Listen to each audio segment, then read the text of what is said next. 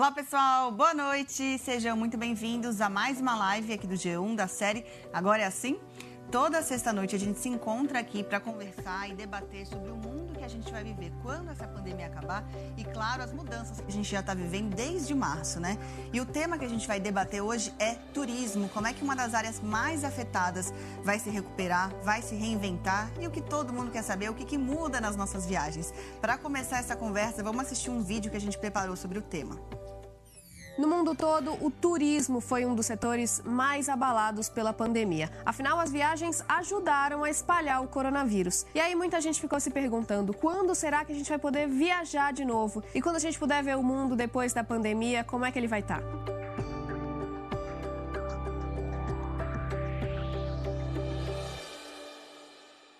Bom, à medida que a crise do coronavírus foi avançando, as ações para tentar frear o contágio praticamente zeraram as viagens turísticas em várias partes do planeta. Os aeroportos viraram lugares perigosos e as empresas aéreas sentiram o baque como nunca. Elas preveem o pior ano da história da aviação, com um prejuízo de 84 bilhões de dólares. Os pontos turísticos mais famosos do mundo, que povoam os sonhos de muita gente e sempre ficaram lotados, acabaram às moscas.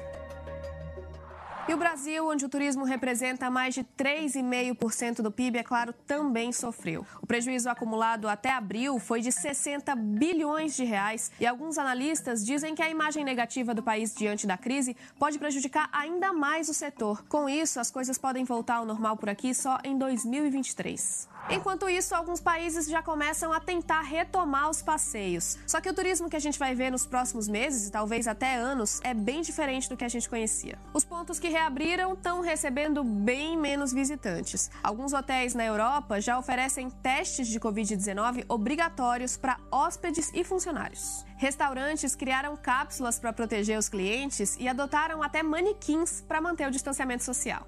E nos museus, parques e outras áreas de lazer não tem jeito, tem que usar máscara. Mas para voltar a viajar, pelo menos para o exterior, a gente ainda vai ter que lidar com a disparada do dólar e as restrições impostas por vários países. Nos Estados Unidos, por exemplo, por causa do descontrole da pandemia por aqui, viajantes brasileiros estão proibidos. Até quando o mundo vai ficar de portas fechadas? Será que o trauma da pandemia vai fazer a gente ter medo de viajar? Ou será que é o contrário? Quando tudo isso acabar, a gente vai querer tirar o atraso? O setor vai ou não conseguir se recuperar? E como vão ficar os preços de passagens aéreas e outros serviços ligados ao turismo? Bom, enquanto a gente não pode viajar, só resta discutir sobre esse assunto.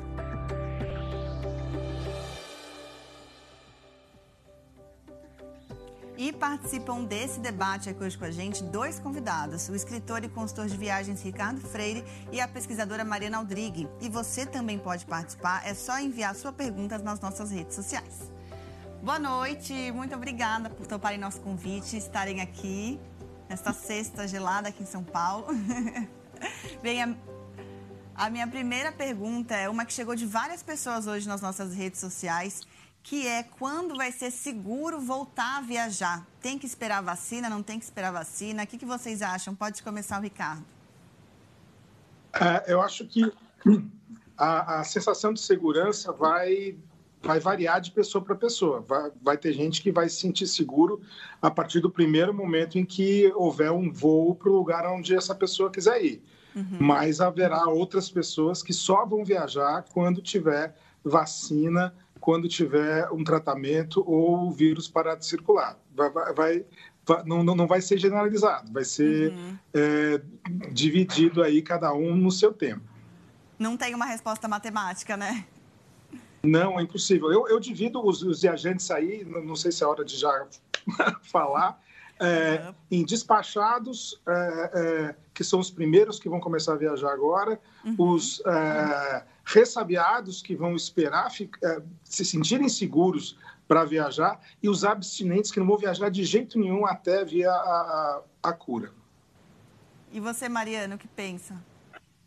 Eu concordo com o Ricardo e acho que uma coisa importante que a gente aprendeu agora é que é isso, não existe um turista, né? Existem comportamentos distintos de grupos e possivelmente o maior grupo é o grupo que ele colocou na categoria intermediária, ou seja, aqueles uhum. que vão uhum. esperar algum elemento de segurança, uhum. mas uh, dependem, obviamente, de mensagens do destino, não necessariamente a vacina, entendeu? E vai ter, claro, como a gente já está vendo, gente louca para viajar agora e querendo uh, sair nesse momento é, e participar já de, de atividades de turismo, fazer o que for possível. Sim. E na hora da gente escolher a viagem, é, existem destinos que são mais adequados para o distanciamento social? Se sim, quais que você acha, Ricardo? É, sem dúvida, todos os lugares com densidade demográfica baixa de turistas, lugares que tenham praias desertas, lugares de montanha, de campo, onde as atividades não sejam em grupos numerosos, onde você possa ficar num chalé na montanha, esses, esses são os primeiros destinos que aparecem até para as pessoas para os ressabiados, para quem uhum. é, vai viajar com quer alguma segurança, então já pensa também nesses destinos como um lugar de, de, de, de fuga. Eu vou sair da minha quarentena para um lugar seguro também, e daí vão para esses lugares que oferecem uma segurança maior. Só que é, é, o ressabiado não vai pegar um avião para ir até esse lugar, por enquanto. Ele vai primeiro ver, na verdade, vão os, os, despachados, os que vão começar a viajar agora, são cobaias. Eles, eles vão servir para a gente medir o nível de, de segurança de voltar com o turismo. E a gente está vendo que vários lugares abrem e fecham de novo. Sim. E então quem, quem quem esperar vai viajar com pelo menos a segurança de que vai chegar lá e vai estar aberto. Uhum. Aqui no Brasil você consegue elencar um desses lugares talvez mais indicados para o distanciamento? Todos os lugares próximos de grandes capitais é, e que, e que é, não sejam é, destinos com, com muvuca, com footing. Por exemplo, aqui a gente está em São Paulo. Uhum. Campos do Jordão é um lugar que não tem essas características, porque você vai para Campos do Jordão para sair à noite, encontrar todo mundo, fazer aquela, aquela muvuca na, na, na, na Vila Capivari. Agora, uhum. outros lugares do ladinho de Campos do Jordão já oferecem é, um, um uma, uma, uma, viagem sem contato social. Então, Santo Antônio do Pinhal, é, Gonçalves, é, Monte Verde, ou mesmo Campos do Jordão, se você for ficar num hotel fora da cidade, né? Uhum. Todas as praias é, é que, que, que, não sejam praias de capitais ou praias de, de, de grandes destinos turísticos, pertinho de capitais também. Você, sul da Bahia, é um lugar que vai ser perfeito esse verão, porque tem, uhum. ali tem praia deserta até não poder mais, e está a 600 quilômetros de, de Vitória, 700 quilômetros de Salvador, está é, tá bem longe dos grandes focos, a gente só precisa é ficar controlando como é que está o crescimento dos casos em cada região, que vai ser outro fator que a gente vai ficar de olho. Qual é a, a prevalência de Covid nos destinos para onde a gente quer viajar? Isso vai ser muito importante. Sim, é o que você falou agora há pouco sobre não ter algo definitivo, né? Tem lugar que vai e volta, a gente vai ter que ficar acompanhando por muito tempo ainda esses índices. Mariana, e o baque no setor, né? A gente falou agora há pouco que é um dos mais afetados agora com essa pandemia. Você acha que isso pode baratear as viagens depois, né? Quando passar? Ou, como perguntou aqui a Laiane Marques, é possível que para superar os prejuízos tenha um aumento de preço nos serviços? Acho improvável o aumento, porque seria jogar contra o, a própria lógica do negócio. Uhum. Porém, é, o que a gente vê assim, algumas rotas aéreas podem desaparecer ou diminuir a oferta.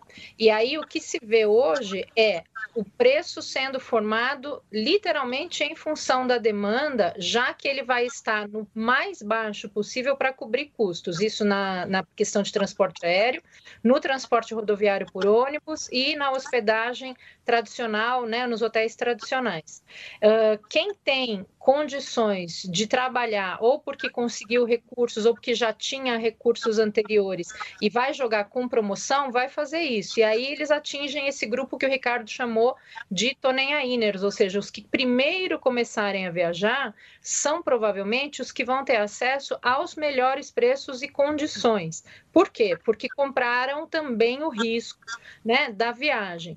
E conforme o mercado vai se estabilizando ou vai tendo uma cara de retomada, aí os preços podem voltar a patamares mais competitivos, mas não há no nosso horizonte nada antes de 2022 ou 2023 que nos coloque nos preços de 2019. Hum. Mariana, só te fazer um pedido, que eu acho que você está assistindo a live aí também, se você puder abaixar, porque para a gente o seu som fica um pouquinho dupli duplicado. Espera aí, eu vou fechar aqui, vamos ver. Melhorou assim? Melhor, melhorou? Acho que foi. E aí, ainda falando nesses, nesses. Imagina! E aí, ainda falando nesses pacotes, né? Estão pintando vários pacotes aí super baratos para 2021. Que cuidados que as pessoas têm que tomar para adquirir esse tipo de pacote? Eu ainda. É, principalmente a recomendação de verificar como é a política de cancelamento, né? É, isso em qualquer situação. Isso era até pré-Covid, mas agora fica mais evidente. Então, o que é que está garantido?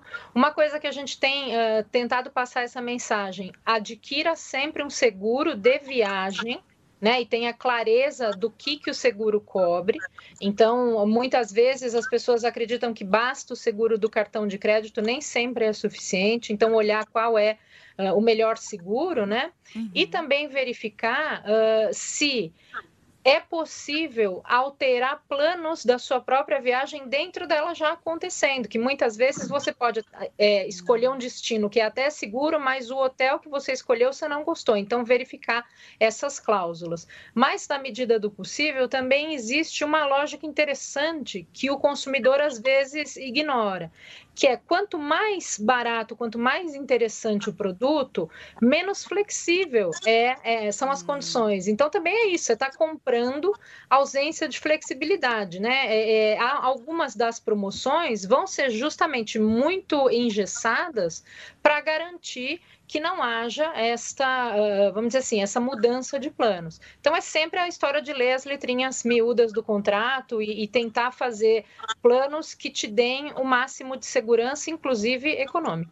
Uhum. estão aparecendo, estão aparecendo promoções, ofertas assim inacreditáveis para viajar no ano que vem, mas viagens muito vagas, sem data certa, sem companhia aérea certa, sem hotel certo, e são preços inacreditáveis.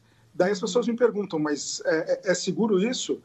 Toda viagem envolve risco. E eu não, eu não considero isso uma. uma, uma um, um, se eu fosse um gerente de banco, eu apresentaria esse produto como um investimento hum. de alto risco, em que você uhum. Tem que torcer para dar certo, para ganhar, mas que você aposta que ganha, mas você tem que levar em consideração a hipótese de perder, porque se algum, se, se, a, se a companhia da qual você está comprando esse, esse pacote super vago para viajar daqui a oito meses não existir daqui a oito meses, você não vai ter para quem reclamar e, e como é, reaver esse dinheiro. Mas alguns, alguns pacotes são tão baratos uhum. uh, se você tiver esse dinheiro disponível e puder perder esse dinheiro, pode até ser um bom investimento. Eu não faria porque eu sou um investidor conservador, mas são produtos bastante arriscados.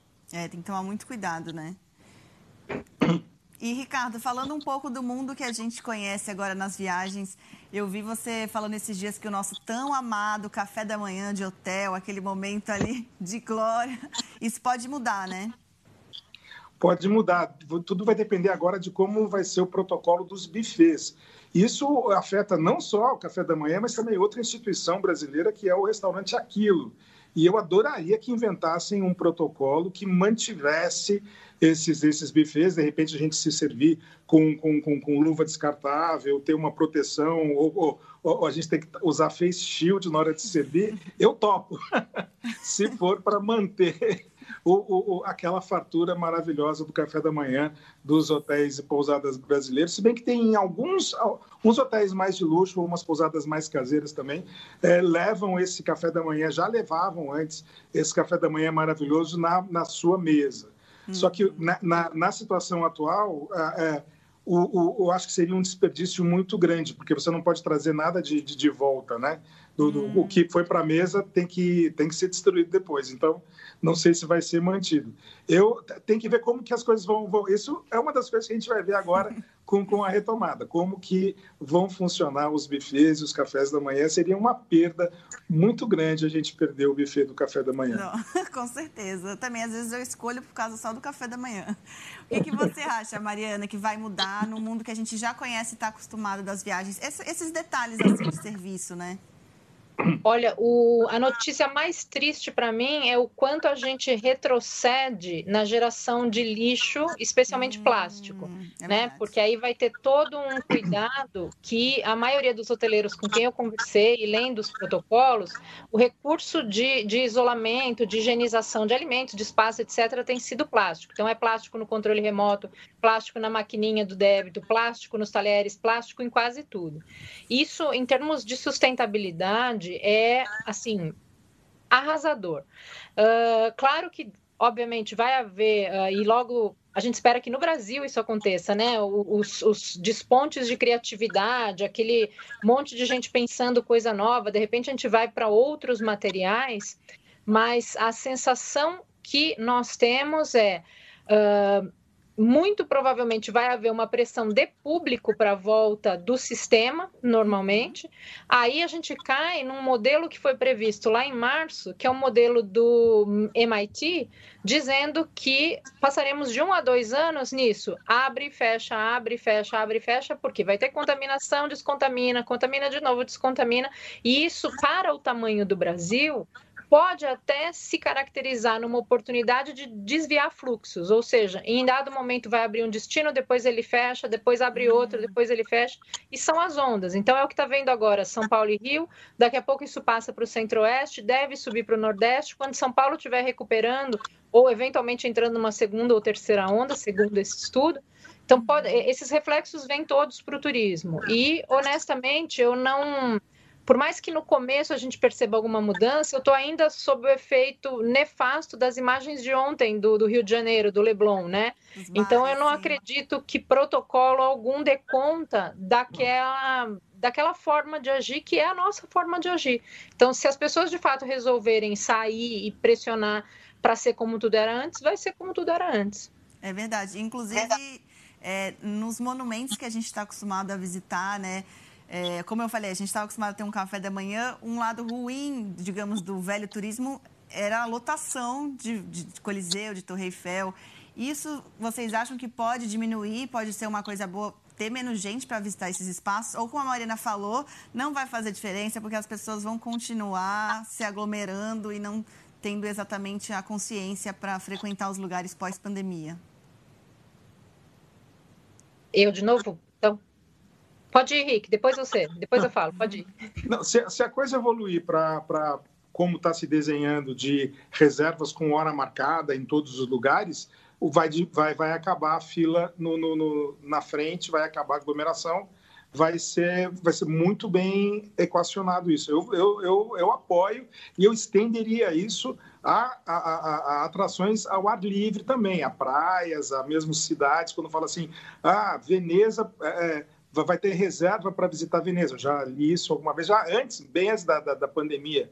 É, quem não tiver hospedado em Veneza vai ter que fazer uma reserva para. Eu apoio, uhum. eu apoio, porque é muita gente, né? Se a gente conseguir é, fazer com que navios de cruzeiro não, não, não, não aportem mais em lugares que já estão cheios, uhum. seria sensacional também. Mas os, os, a visita a museus e monumentos fechados, eu acho bem tranquilo o novo protocolo uhum. de, de, implantar uhum. esses protocolos e acho que vai ser bom para todo mundo, porque também é, é, tem muita coisa. A gente, a, gente é muito é, é, é, ligado no, no, no, no em, em, ticar atrações e, uhum. e, lugares que a gente faz um roteirinho ali de coisas que a gente precisa fazer e de repente tem outros jeitos de curtir um destino do que bater ponto em exatamente todos os museus e todas as, as, as as atrações, é bom a gente visitar, inclusive, com, com vontade, não porque precisa, né? porque é obrigação. Talvez isso mude um pouquinho, quem sabe. Mas isso sempre não vai ser a, a, a iniciativa do, do, do, do, viajante, do turista, vai ser uma, os, os, os locais que vão, os, os, estabelecimentos, os museus, as atrações que vão impor isso. A gente, como viajante, como turista, é indisciplinado uhum. e, e, e, e nunca vai cumprir o que não precisar. É verdade. A gente já vê esse tipo de problema em alguns lugares que já sofriam com pressão de número de turistas antes, como Machu Picchu, né? a existência dele depende do número de pessoas que vão passar por ali e as pessoas sabendo disso já não respeitavam as normas, né, de onde poderia pisar, onde não poderia. Então, como você falou, eu acho que vai ter que vir um protocolo de cima, porque as pessoas realmente vão continuar não respeitando, né, Mariana? Fato. E aí toca num ponto curioso que a gente raras vezes tem oportunidade de discutir, portanto agradeço mais uma vez uh, o convite e a oportunidade de falar isso. É, colocar a responsabilidade da gestão uh, ambiental ou sustentável do turismo no turista é um equívoco. Aí as pessoas falam, ah, mas o destino tem que, ah, mas, né? Então, eu, me veio o exemplo de Machu Picchu, veio Barcelona, Veneza, vários outros aqui do Brasil também, é, que assim, se você, por um lado, prestigia trazer as companhias aéreas low cost, a, autorizar a atracação ou desembarque de navios, se você prestigia a conexão e o acesso, como é que depois você quer dizer que, olha, tem como vir, mas não vem não, entendeu? Ou se vier, paga mais caro, ou fica na fila, ou se organiza um ano antes. É claro que isso não vai acontecer. A gente tem um estudo em que a maioria dos brasileiros aprendeu nos últimos três anos a comprar passagem porque foi alvo de uma promoção ele compra a primeira passagem, aí depois ele vai ver como é que ele estrutura a viagem. Então, assim, muitas vezes ele não sabe nem o que ele iria fazer naquele lugar, mas ele vai de qualquer forma porque pareceu muito vantajoso. E, e não tem gestor público que dê conta de combater essa dinâmica das promoções ou do, dos apelos uh, de visitação e de todo o marketing. Então, assim, seria aí já estou na linha utópica pesquisadora, o melhor momento de rever políticas públicas de turismo, de política de gestão de multidões, que a gente fala, e pensar se existe um número razoável ou a gente quer outra forma de trazer as pessoas para cá, porque ao fim e ao cabo, a maioria dos atrativos externos, aqui no Brasil nem tanto, mas são uh, geridos para dar lucro. Se não pela entrada, pela venda de souvenir, pela venda nos cafés. Então, é tudo em função de movimento. Voltar para trás e dizer, não, agora a gente vai trabalhar só com 30%, sem necessariamente ter a ver com a, a pandemia, não vai funcionar na cabeça de quem gere uh, economicamente esses atrativos. É, isso pode ser importante até para frear o que o Ricardo falou dessa cultura de ticar lugares, né? É, é muito uma cultura instagramável também desse mundo que a gente vive, de só tirar foto ali e partir para a próxima. É, o Instagram piorou muito isso.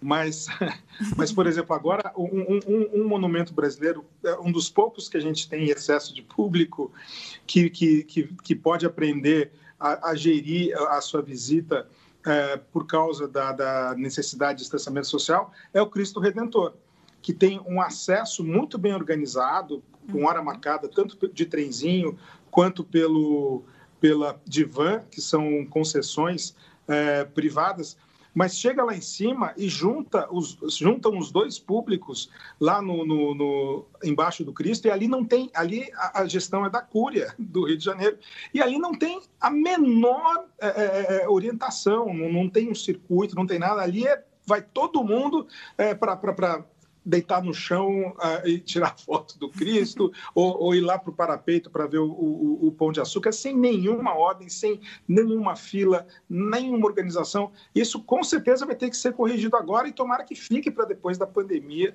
também. É verdade. É, Mariana, e quanto que deve custar para o setor se adaptar às normas de segurança?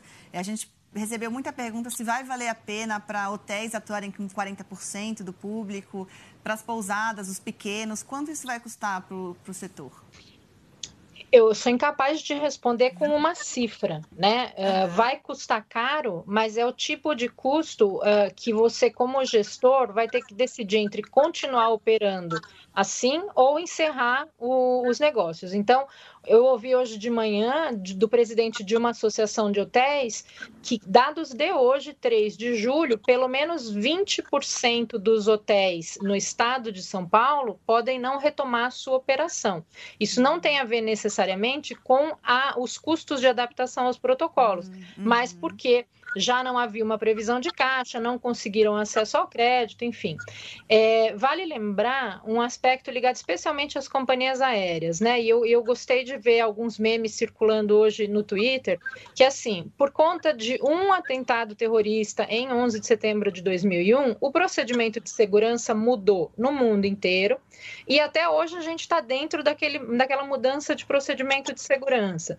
É, é difícil que aquilo reverta. Então, agora, quando os, os aviões fazem os investimentos, os aviões, desculpa, as companhias fazem os investimentos todos, não só nos equipamentos, mas mudou o processo de check-in, mudou o distanciamento, mudou o embarque, mudou o bilhete, mudou o serviço.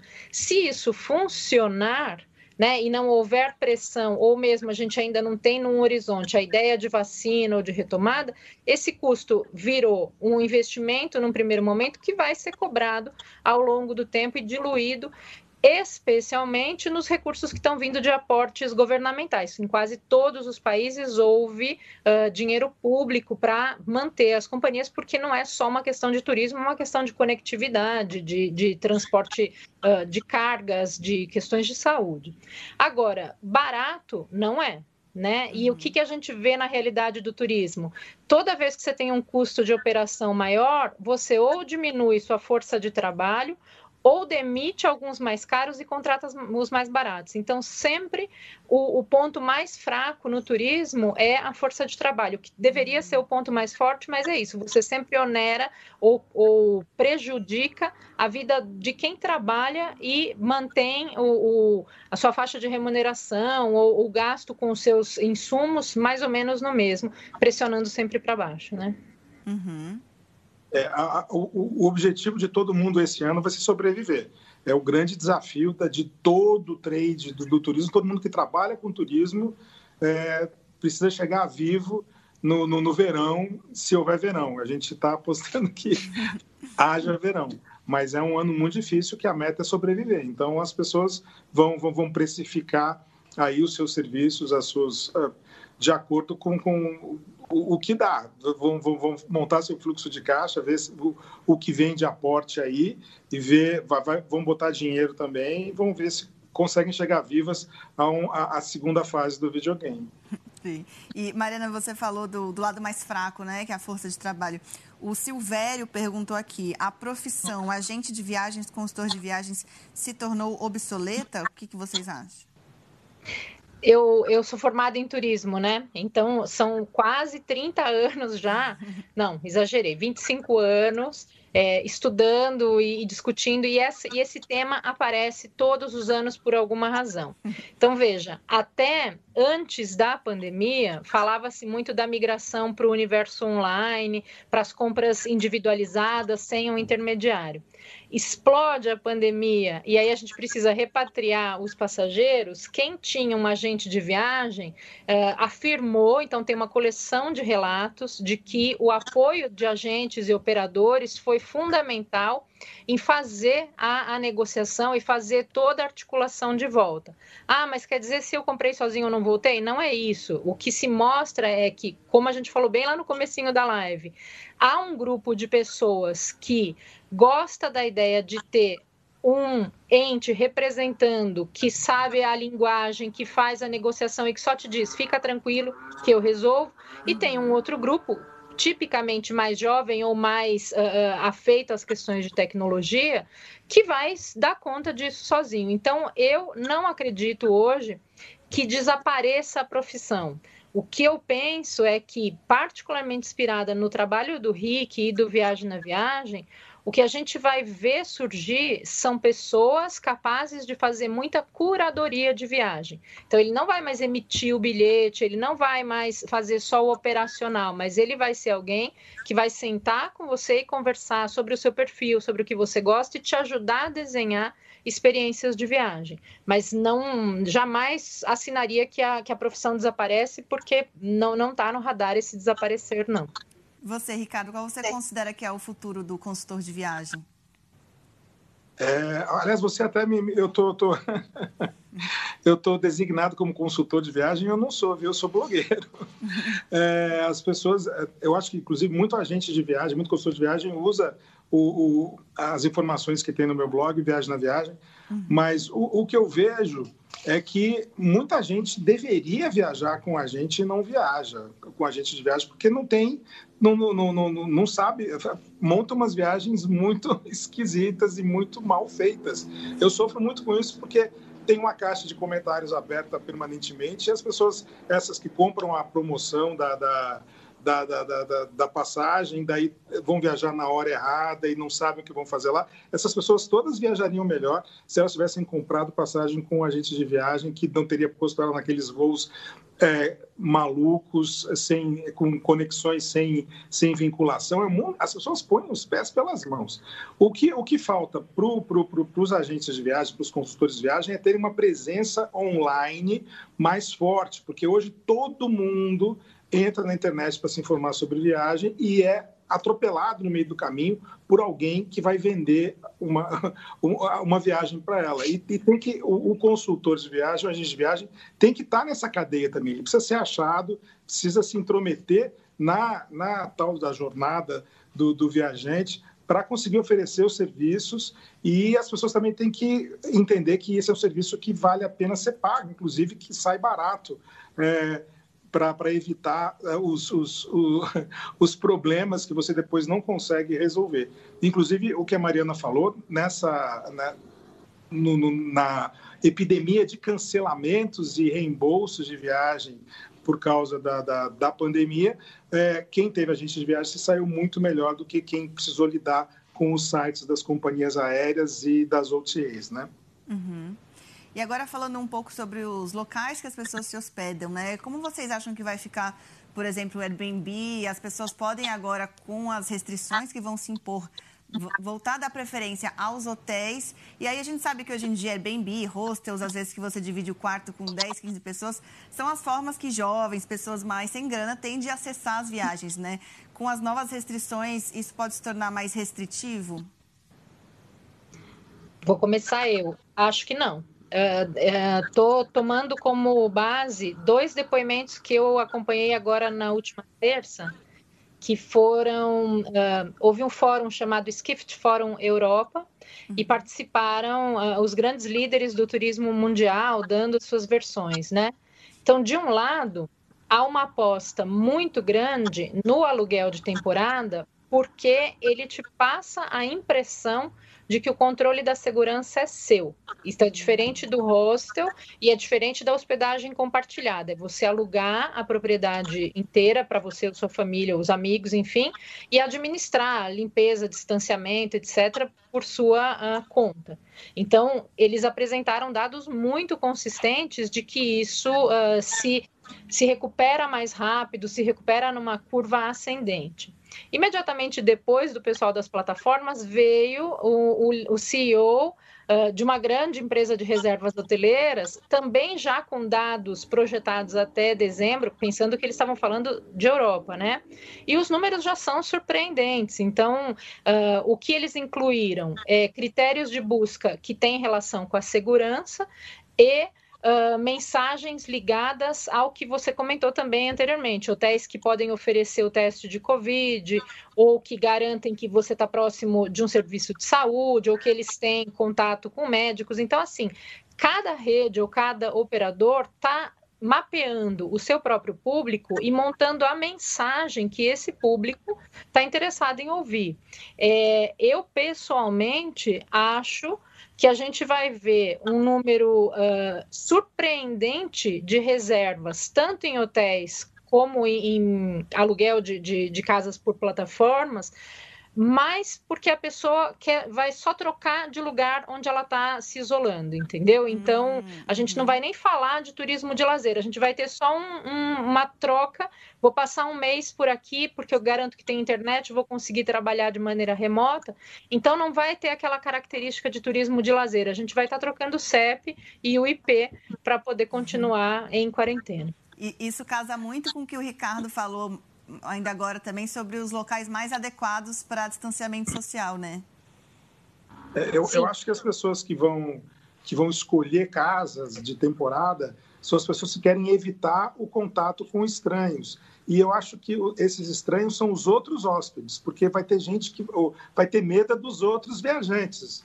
porque o pessoal de hotel, de pousada, já vai estar tá com todos os protocolos introjetados. Eu não tenho receio nenhum do, de como eles vão atuar, que os, que os hotéis e as pousadas vão estar tá super limpos, é, seguros, até porque a gente, tá, o que a gente vem vendo também é que o, o contágio por superfície, por contato de superfície, é menos é, é, uhum. importante do que o, o contágio via aerossóis, via conversar com pessoas ou estar é, num ambiente fechado com muita gente, como por exemplo num quarto, num dormitório de hostel, né? Que começa, que fica um ambiente inseguro, insalubre. Sim nesse momento. Mas a pessoa que vai para uma casa, ela sabe que ela está no grupo dela, que ela não vai precisar se, se indispor com ninguém, que vai dizer que máscara não. O, o presidente falou que não precisa usar máscara e não vai. O, o, o meu maior receio de, de viajar agora é esse tipo de, de é, é, esquentar a cabeça, é bater boca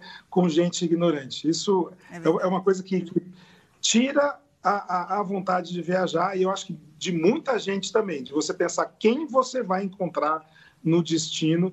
Que uma coisa é você sair na rua e se você vê que o ambiente não está não tá salubre, você dá meia volta e volta para casa. Agora, se você comprou uma passagem de avião, você chegou no destino, você está lá, você pagou cinco dias de hotel e chega lá e descobre que tem uma turma fazendo uma festa, né, que eles foram fazer a festa do Covid na, na, na, na sua pousada, é, você faz, né? quem te reembolsa, quem te paga a passagem para você voltar correndo ou te muda de, de, de, pousada? É um, a gente vai ver nesses primeiros meses, vai vai ter esse problema. Por isso que eu acho que muita gente não vai sair de casa até a, as coisas realmente é, se estabilizarem. Uhum. E aí, falando um pouco disso, a forma como o Brasil lidou com a crise, né? A gente se tornou um dos novos epicentros. Vocês acham que essa imagem negativa lá fora pode se consolidar, prejudicar o turismo a longo prazo, tanto para os brasileiros que querem sair do Brasil, quanto para os possíveis turistas que também viriam conhecer aqui o país? Isso a longo prazo, como vocês acham que vai ser? Pode ser a Mariana. Rica, Tá bom, foi o primeiro. É, eu estou quase chegando à conclusão de que é irreparável o que a gente está vivendo hoje, porque não sei se vocês se lembram, especialmente quem está ouvindo a gente, mas as Olimpíadas de Sydney foram lá nos anos 2000, né? Uhum. E até um mês pré-pandemia, parte dos turistas que desembarcavam em Sydney apontavam que o motivo da viagem era as imagens ou a propaganda que eles viram lá na, na época das Olimpíadas. Então, são mais ou quase 20 anos de residual de uma imagem.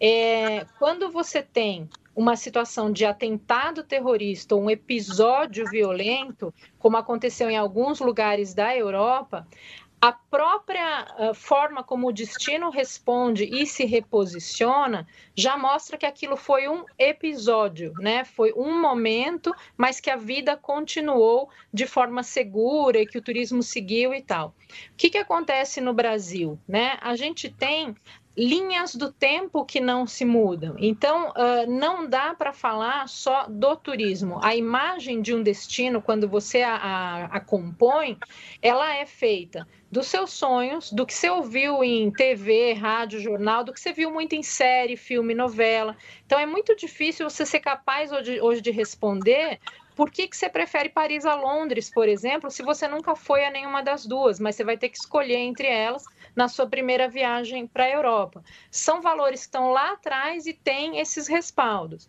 Então, hoje, nos últimos anos, né, o Brasil vira foco de violência, o país que está destruindo a maior floresta, ou tudo isso entre aspas ou não, o que importa é como o receptor da mensagem está colocando, né? Uhum. Que tem um discurso homofóbico, que teve óleo vazado nas praias, e aí assim, vai, vai somando uma série de coisas e de repente a gente vê um presidente e, e seus uh, seguidores absolutamente negacionistas e ainda, vou voltar na imagem de ontem, porque, como disse, eu estou sobre o efeito da imagem. É um país com um grupo grande de pessoas informadas e educadas em negação, né? negando o óbvio. Então, é, para quem tem interesse em visitar o país e é de outro país, essa pessoa já tem mais dinheiro, já tem mais informação e está aberta a ler sobre as coisas. A gente não é alvo de um público ignorante ou um público massificado,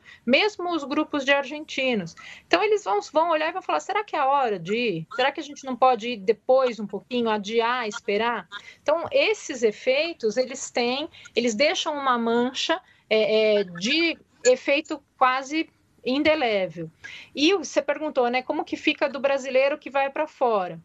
É, já no começo, lá em março, a gente teve casos de xenofobia em relação a brasileiros na Índia, na Inglaterra, teve alguma coisa uh, nos Estados Unidos, da mesma forma que teve aqui alguns dos nossos uh, colegas brasileiros tratando descendentes de chineses de forma muito violenta e absolutamente ignorante. Então, vai ser difícil recuperar uh, essa imagem no curto prazo. Mas, em termos uh, das relações exteriores, diplomaticamente falando, assim que, que houver algum controle ou mesmo a vacina, é claro que as fronteiras elas uh, serão abertas, né? Mas isso não quer dizer que a gente vai ser bem tratado ou vai ser recebido como a gente era antes. Uhum. E você, Ricardo, acha que é irreparável também, não? No, no, no, no curto prazo, é, é, no curto e no médio prazo, é bem complicada, principalmente a situação com a Argentina, que é o nosso maior emissor e, e é o país é, que é, idolatra o Brasil, assim, que imagina o Brasil de, de, uma maneira que a gente brasileiro não, não, não imagina mais. Uhum. O argentino adora o Brasil e a gente é o destino preferido deles no verão. E vai, vai ser um problema, um problemão, porque existem vários destinos que dependem muito do fluxo de argentinos. Por outro lado, pode ser uma, uma uma oportunidade para brasileiros irem passar o verão, se a gente tiver verão, em lugares que eram muito frequentados por argentinos, como o litoral de Santa Catarina, o Búzios, ou mesmo o Rio de Janeiro. É, viajar para fora, é, agora a gente já sabe que é, a Europa, essa semana, é, instituiu parâmetros para admitir visitantes de fora. Então, a gente só vai ter a, a, a possibilidade de visitar a Europa a passeio de novo quando a taxa de, de, de é, contágio de, por 100 mil habitantes no Brasil for inferior à taxa média da Europa. Isso vai demorar muito para acontecer. Então, esse ano, a gente pode riscar uh, a Europa do, dos planos. Se por acaso a gente reverter isso, ótimo, vai ser uma surpresa, mas não acredito que a gente consiga. É, eu, eu, lembro de uma. Do, do, do, dia 16 de março, teve um, um, um vídeo que eu vi no Twitter é, de uma reportagem de uma rádio de Cidade del Este, em, no Paraguai, que entrevistava turistas brasileiras que tinham sido impedidas de entrar para o Paraguai. O Paraguai tinha acabado de fechar a fronteira de Foz do Iguaçu uh, para brasileiros elas estavam indignadas, que era um absurdo, aquilo era uma palhaçada. Então, aquela palhaçada do Paraguai, do dia 16 de março, hoje é uma palhaçada mundial, porque a gente não vai conseguir sair daqui. A única, o, o, o, o, que, o que se salva disso, o lado positivo disso, é que a gente, brasileiro, tem um déficit de viagens pelo Brasil muito alto. Todo mundo, é, de todas as. A, a, a, viajantes de todos os perfis, tem vários destinos no Brasil que, que fazem falta no seu currículo e podem ser visitados nessa época que a gente ficar de castigo e não puder viajar nem para o Paraguai. É verdade. E aí, pegando isso que você falou, estão chegando algumas perguntas aqui nas redes sociais. A Elise perguntou justamente isso. Vocês acreditam que as pessoas vão preferir viajar mais pelo Brasil agora, até ter uma vacina, ou seguindo o que vocês falaram, vai depender de cada um? Não tem preferir, não. Eles só vão poder viajar para cá mesmo. É uma questão de preferência, vai... né? e vai ser mais simples também, porque quando a gente começar a poder viajar para o exterior de novo, a gente vai começar a, a, a, pensar em coisas como o meu seguro saúde é, cobre é, Covid fora, porque atualmente eles não cobrem, né? Então, vou, posso correr esse risco, posso ir para os Estados Unidos e acabar com uma conta de 150 mil dólares de, de hospital, eu tenho esse dinheiro, né? Então, a gente é, é, vai, vai querer viajar pelo Brasil porque não vai ter muita outra opção, não. Sim. E, e, é uma coisa interessante, né? O Brasil tem um mercado doméstico, é, falam em 94 milhões de, de possíveis viajantes. É, é, um pouco menos, porque esses 94 milhões são desembarques, então é sempre a mesma pessoa que faz ponte aérea está contada ali 12, 15, 20 vezes. Mas se a gente imaginar que, que existe um mercado de 15 a 30 milhões de pessoas que uh, usualmente faria uma ou duas viagens ao exterior, você tem uma demanda interessante e, e usando uma frase do Rick, né, que fez uma poupança compulsória agora durante a, o, o, confinamento. Então, muitos produtos que a gente acompanha, que são posicionados mais para elite, porque são ou turismo de luxo, ou um turismo mais uh, refinado, né, e mais caro, portanto, já se reposicionaram é, operadores e agentes que só vendiam exterior já estão totalmente treinados para vender esses produtos do Brasil para esse público. Então, uh, quanto mais rápido for o desenho da estratégia, a abordagem online e se deixar tudo pronto para quando se puder de fato viajar, mais rápido esses produtos se posicionam e pode ser que eles recuperem até um pouco da, do prejuízo estimado até o final do ano com um público que eles não imaginavam atender. Uhum. Nesse momento, a gente não consegue avaliar o tamanho dessa vontade de viajar, porque as pessoas primeiro precisam sair na rua, né, elas Sim. terem é, segurança de sair nas suas próprias cidades, para daí elas, elas terem alguma ideia de viajar, de se planejar para fazer uma viagem, né? Então, é, é, tudo muita calma. E nesse momento não é o momento da gente empurrar ninguém para viajar. Hoje é mau uhum. karma você mandar as pessoas viajar. Tem gente que vai viajar por conta própria, mas você estimular isso hoje é criminoso. Hoje não, não, não, não se pode fazer isso. É, é o contrário, a gente tem que botar pano nos clientes, falar, espera mais um pouquinho, deixa essa curva cair, vai ser mais tranquilo para todo mundo. Viagens, de, depois que a gente conseguir domar essa curva, vai ser, não, não, a gente não vai pensar em viagem só como fuga, como hoje se pensa. Uhum. É verdade, é como na atuação dos bares, né, que a Mariana comentou. Tem que ter muita consciência e esperar o máximo possível um, um cenário de segurança, né, para usufruir dessas coisas. Até porque você pode ter um comprometimento, de novo, de imagem. Aí a gente não está falando de país, mas está falando de destino e o que é mais grave, um comprometimento da imagem de uma marca ou de um produto. Então, imagina se um dado hotel, ou praia, ou parque de diversões fica marcado porque foi, entre aspas, cancelado nas redes sociais, dada a, a vamos dizer assim, a ansiedade de trazer uh, esse público para agora. E, e, cabe falar, se você me permitir, um pouquinho também do uso do dinheiro público, né? Uhum, Esse claro. não é um ano para usar recurso público para promoção. Esse é um ano para usar recurso público para dar vida, né, e prolongar a vida e a sobrevida dessas empresas de turismo, uhum. verificar quantos dos informais foram afetados e pensar em programas de, de qualificação ou de realocação para falar de promoção a partir da divulgação dessas ações.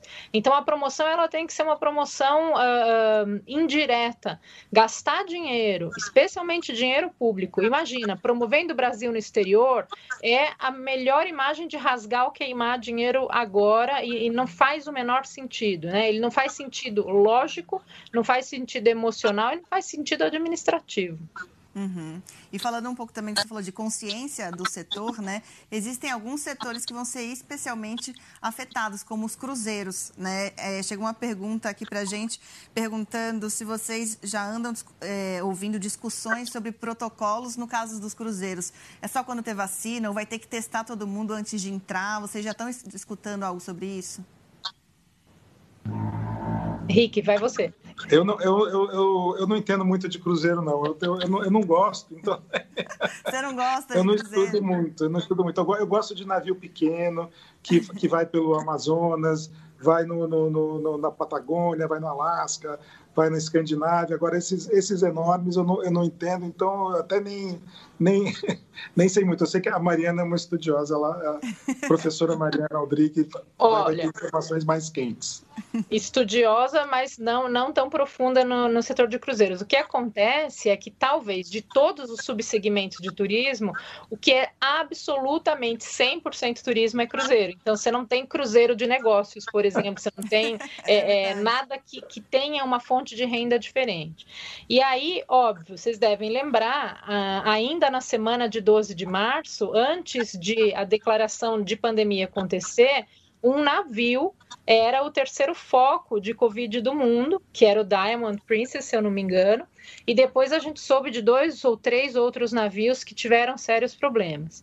Mas pensem, as empresas são imensas, né, com muitos investidores, e elas pararam tudo, elas atracaram os navios e passaram a se dedicar basicamente a repensar protocolos de segurança e higienização, que por mais que no senso comum tinha gente que falava não, não é higiênico, ao contrário, né, gente? Um dia, se vocês tiverem a chance de fazer uma visita técnica num navio, uhum. é das coisas mais brilhantes o processo de higienização de um navio para garantir segurança. Tanto é que uma das companhias, que é a Carnival Cruises, já abriu reservas e já tem 60% das rotas que eles chamam de uh, virada do ano, né? A partir de setembro, outubro, já tem tudo pago e, e, e pago para dois anos para frente. Por quê? Porque o mercado de cruzeiros não é tipicamente abastecido pelo nosso turista brasileiro. É o turista sênior, norte-americano, canadense e europeu, que tem muita confiança nas marcas.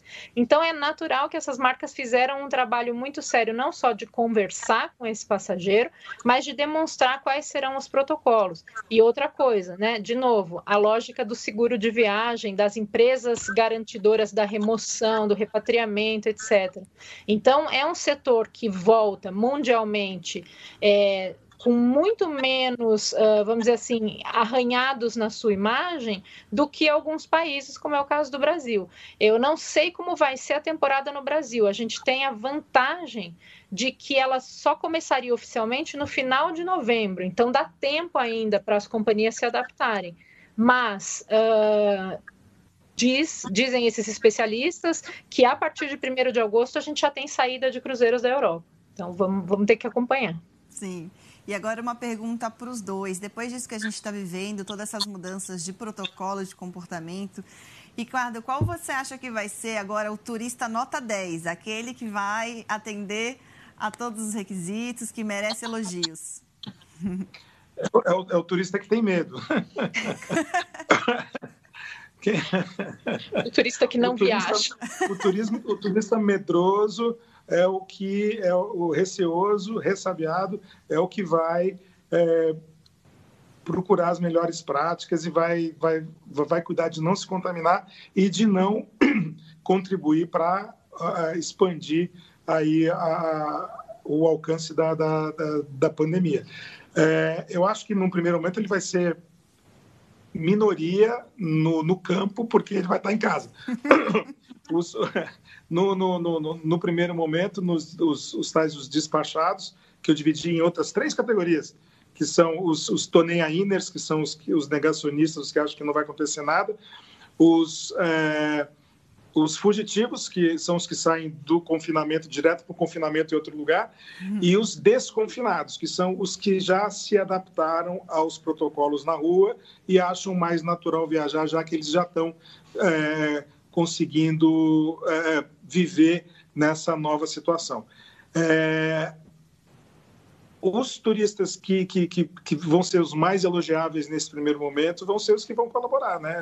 E para colaborar você precisa ter medo. Se você não tiver medo, você não vai colaborar. Infelizmente, é o que a gente está vendo e, e, a gente vai ter sempre. E, e é possível que, assim como tem esses tipos de viajante, a gente tenha também tipos de estabelecimento e de destinos que vão se especializar nesse ou naquele tipo de, de turista. Não sei se esses despachados ainda são tão numerosos assim para garantir algum destino em particular. Vamos ver, a gente está tudo começando agora, né? Vamos, vamos acompanhar o que vai acontecer. E para você, Mariana, qual turista nota 10 agora? se não fosse a pandemia, a gente ia estar tá todo mundo vidrado nos documentários sobre o comportamento da população japonesa, né? Porque se tem um grupo que nasce e cresce com um senso do, da sua responsabilidade perante o outro, né? Carregar o seu próprio lixo, usar máscara se você estiver doente, não tinha nada a ver com a pandemia, né? Ser silencioso, ocupar o seu espaço no trem, ficar em silêncio na fila, etc. Então, eu eu estou ouvindo minha própria voz, mas desculpa. Então, assim, eu queria que a gente tivesse documentários sobre como é a vida em sociedade no Japão que nos inspirasse. Como a gente teve aquela época da, da Copa no Brasil, Sim. a torcida da Coreia do Sul, né? Limpando, que eles limpavam depois, os né? estádios é. e foram super admirados por isso. É, eu adoraria que, de alguma forma, a gente conseguisse incutir junto com a vacina, quando ela vier, esse senso de cuidado com o outro, para tudo, né? Porque se a gente cuidar um pouquinho só mais, deixar de ser tão egoísta, não vai ser o turismo, vai ser a vida em sociedade muito melhor. Mas é, concordo em tudo que o, que o Ricardo disse. Com um pouco de medo, né, com alguma insegurança e alguma dúvida sobre o, contágio, porque a sensação que dá é que tem gente que acha que é imune a absolutamente tudo. Então, assim, esse medo garante um pouco de bom senso e um comportamento que dá para ir usar os protocolos, que dá para gerir as viagens de forma tranquila, que dá para conter multidões, né? Então, uhum. vamos torcer. Então, fica, fica a lição japonesa, né? E uma, uma última pergunta também para vocês dois, já que o nosso tempo já se aproxima, temos aí mais uns minutinhos ainda. É, a Stephanie perguntou pelas redes sociais: ainda vale a pena investir no turismo nesse momento? Quem, quem responde primeiro? Posso começar. Eu vou falar pensando em termos de carreira. Uhum. Eu acho que vale se isso, se a lógica de servir, né, a lógica de pensar em encantamento, de experiência for a sua paixão. Tenho conversado com muitos dos meus alunos que perguntam se eles ainda vão ter emprego ou não. Então, se o investir que ela fala é investir profissionalmente, abrir uma empresa, abrir um negócio, trabalhar com isso, certamente, né? Especialmente se ela estiver planejando, ela só se dá mais um tempo de planejar e de estudar e, e pensar de onde. Agora, da mesma forma que houve uma pressão imensa sobre o setor, há uma pressão triplicada sobre quem forma porque a gente agora vai ter que formar profissionais para uma nova forma de atuar, de comprar e de viajar. Investir recursos em empresas de turismo, eu sempre acho que deu, deu retorno. Aí depende de como você vai investir o seu dinheiro. E aí, agora, sobre investir em viagens, eu passo para o Rick. Não, é... é... empreender, não sei se, é, se tinha essa essa conotação a pergunta. Sim. Empreender nesse momento é muito difícil, né? É, uhum. Porque o mercado está muito pequeno, mas é, prestando atenção no, no, que vai acontecer, nesse momento a gente não sabe o que vai acontecer. Tem que acompanhar aí o, o desenrolar da coisa. Podem, quem, quem, quem observar bem, pode descobrir oportunidades, novos perfis de negócios que vão ser os perfeitos para esse momento, é, principalmente com tecnologia, né? vão surgir coisas, porque essas crises sempre são a mãe da, da, de grandes ideias. É, já investir em viagem, que eu não tinha pensado nisso, investir em viagem tem que pensar bem mesmo, porque tem, tem, tem que pensar assim, o que, que eu vou poder fazer no destino, que está disponível. Né? Digamos que Nova York tivesse aberto agora, o brasileiro pudesse para Nova York. A Broadway está fechada até o dia 2 de janeiro. É, uhum. Vale a pena eu ir a primeira vez a Nova York e não ir a Broadway? Né? É, Paris agora abriu a, a, a, Torre Eiffel, mas o topo não abriu. O topo vai abrir talvez no dia 15 de julho e o elevador só vai carregar oito pessoas de cada vez. Antes eram 45. Então vai ser mais difícil subir na torre. Daí vai ter gente dizer, eu não vou para Paris se eu não puder subir na torre. Eu até digo, é melhor você não subir na Torre Eiffel, porque torre, o, o, mirante da Torre Eiffel é o único dos grandes mirantes de Paris de onde você não vê a Torre Eiffel. É Os outros são mais bonitos. A Torre Eiffel é bacana você ver a estrutura. Bom, mas não interessa, é uma piada. É, mas você precisa avaliar o que está disponível. Então você tem que investir em viagens que nesse momento sejam completamente é, é, é compensadoras, né? O, o, que vão te oferecer a experiência que você está querendo, a experiência completa, sem com, com, com poucas com poucas é, com poucas restrições. Então, ao, ao comprar uma viagem, pense nisso. É, e como a Mariana falou, essa reinvenção também pode trazer novos filões ou, quiçá, até fortalecer alguns, como vocês falaram, das casas de temporada, né? Vou chutar aí, sei lá, o turismo de isolamento, não sei, pode trazer novas categorias, né?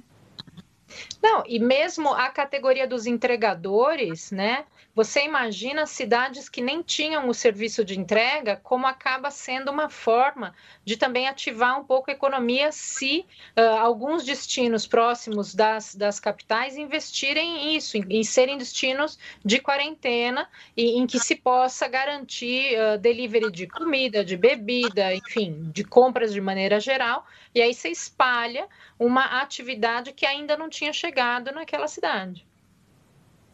Exatamente.